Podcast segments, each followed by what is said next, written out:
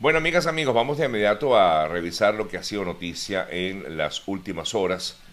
y comenzamos con información que en el día de ayer daba el presidente de Colombia, el, el señor Gustavo Petro, a raíz de lo que será esta llamada cumbre internacional sobre Venezuela, que, tiene como objetivo, en todo caso, buscar de alguna manera una nueva negociación entre el régimen venezolano y la oposición. El eh, mandatario mm, colombiano ayer al ser consultado, justo antes de su partida a Estados Unidos,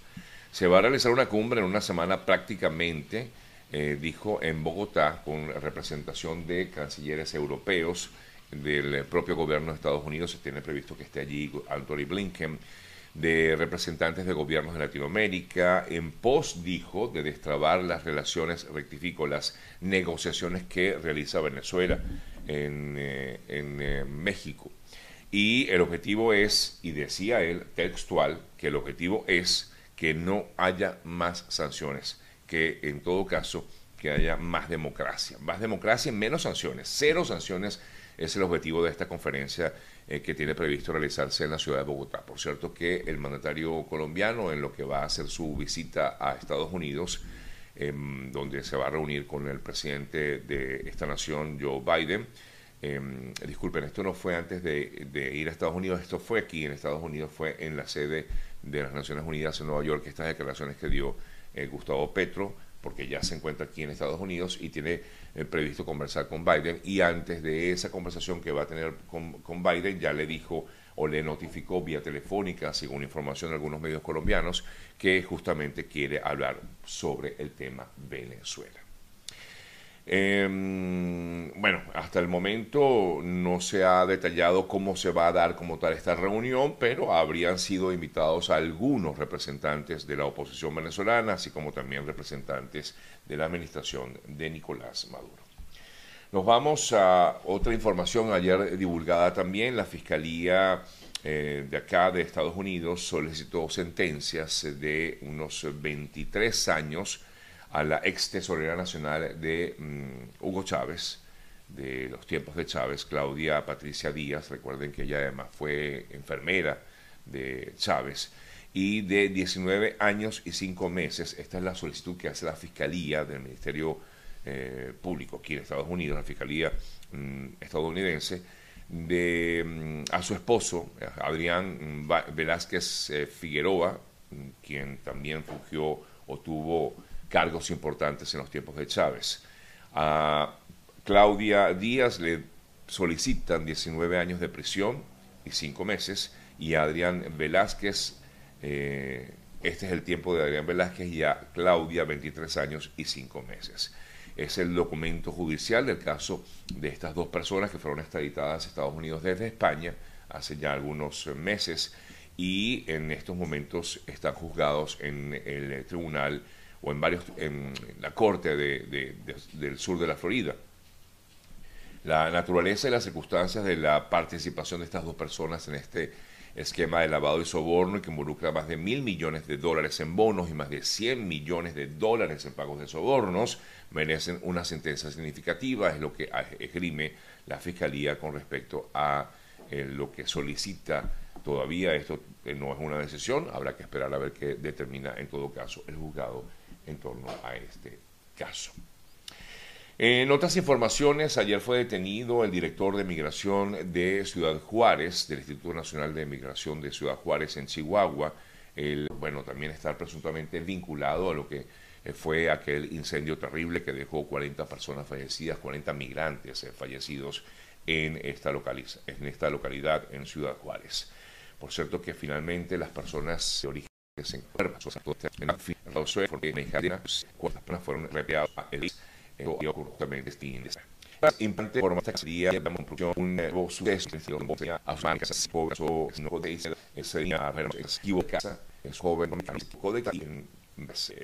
un disco por parte de esa según la información que se ha divulgado pues este centro recibe eh, disparos parte un 84 de dueño de esta vivienda ubicada en Kansas City. Los eh, policías investigan si es que este tiene que ver con eh, la raza El propietario de la vivienda se enfrenta a dos cargos de delito grave, uno por agresión en pregrado y otro por acción criminal armada. Informó la policía, pues eh, habría sido dado de alta. Sí, está, ya fue dado de alta, ya la información eh, indica, pues esta noticia que estoy leyendo aquí, indica que efectivamente fue dado de alta y que este que a pesar de, haber, sido dado de alta no está fuera de peligro y por lo tanto debe seguir mm, igualmente siendo em, atendido por las eh, por eh, emergencia. El hombre fue acusado de disparar y em, sin embargo está libre esta persona. Tiene 84 años de edad bueno, desconocen si realmente tiene que ver con un tema de, odio, xenofobia, bueno, en fin. Bien, amigas, amigos, en otras informaciones importantes, eh, y esta es de hoy, eh, fue presentado ante la justicia, sé que se puede llamar justicia rusa, el eh, periodista de origen estadounidense Evan Gerskovich, el régimen eh, de Putin mostró por primera vez al periodista del eh, Wall Street Journal, Evan Gerskovich, eh, fue presentado en el día de hoy en Rusia por presunto espionaje. Los defensores del estadounidense recurrieron los dos meses de prisión preventiva que le impusieron a este reportero y cumple esta medida cautelar en una prisión allá en Rusia a pesar de toda la situación incómoda que puede estar viviendo, compareció y sonrió ante, los, eh, ante las eh, cámaras eh, que estuvieron presentes en, este, en esta audiencia realizada en el día de hoy en Rusia. Con respecto a este caso en particular, la embajadora de Estados Unidos en Rusia tuvo la oportunidad de conversar con él y afirmó que se sentía bien de ánimo y a pesar de esta situación pues, incómoda que está viviendo. Hablando de, Rusia, eh, hay información también que se desprende de algunos eh, portales importantes donde habla efectivamente de que eh, Putin ha hecho una gira por varias zonas ocupadas y Ucrania ha respondido a la presencia de Putin en estos territorios, dice que hace una gira para disfrutar de sus crímenes es el comentario que ha hecho el eh, propio presidente, o bueno, el presidente Zelensky y también algunos funcionarios del gobierno de Ucrania. Por otro lado, hablando de esta situación en Rusia y Ucrania, también ayer se divulgó información importante de unas declaraciones que diera un ex mercenario del grupo Wagner, este grupo ruso élite en eh, Rusia, que admitió haber realizado matanza a civiles eh, ucranianos eh, por órdenes de sus superiores. Y las confesiones de esta persona son realmente dantescas porque dijo que la orden supuestamente que ellos recibieron es que nadie podía quedar vivo, incluso cualquier joven o niño también tenía que morir. Y en esa extensa entrevista que le realizaron, el ex mercenario identificado como Azamat Uldarov, contó detalles sobre cómo actuó durante algunos eh, meses en la guerra y eh, inclusive en medio de, este, de estos comentarios habla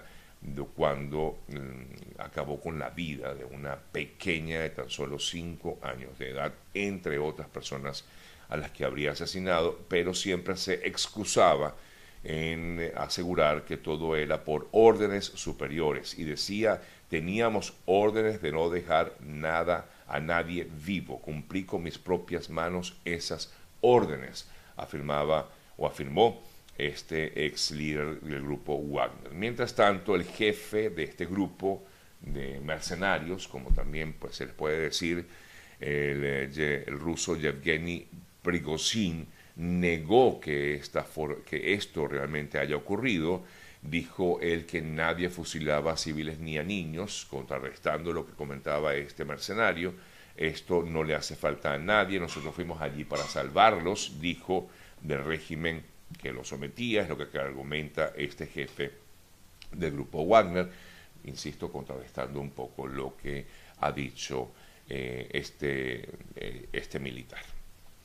En otras informaciones me voy a Nicaragua. Daniel Ortega ofreció a Estados Unidos enviar más presos políticos como lo hizo a comienzos de febrero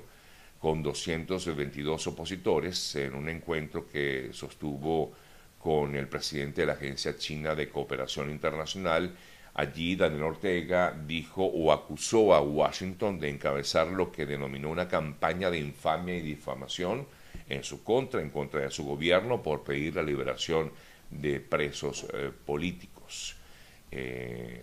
en torno a, esta situación, pues efectivamente el mm, líder nicaragüense dijo que iba a enviar más, eh, más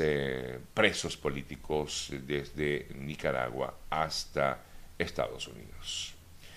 Ayer hubo una situación bien delicada en la ciudad de Cúcuta, en eh, Colombia, donde eh, detonó un artefacto explosivo y que dejó sin vida a una persona. La información que pues hemos recibido con respecto a este tema, déjenme buscar un poco más de esa información,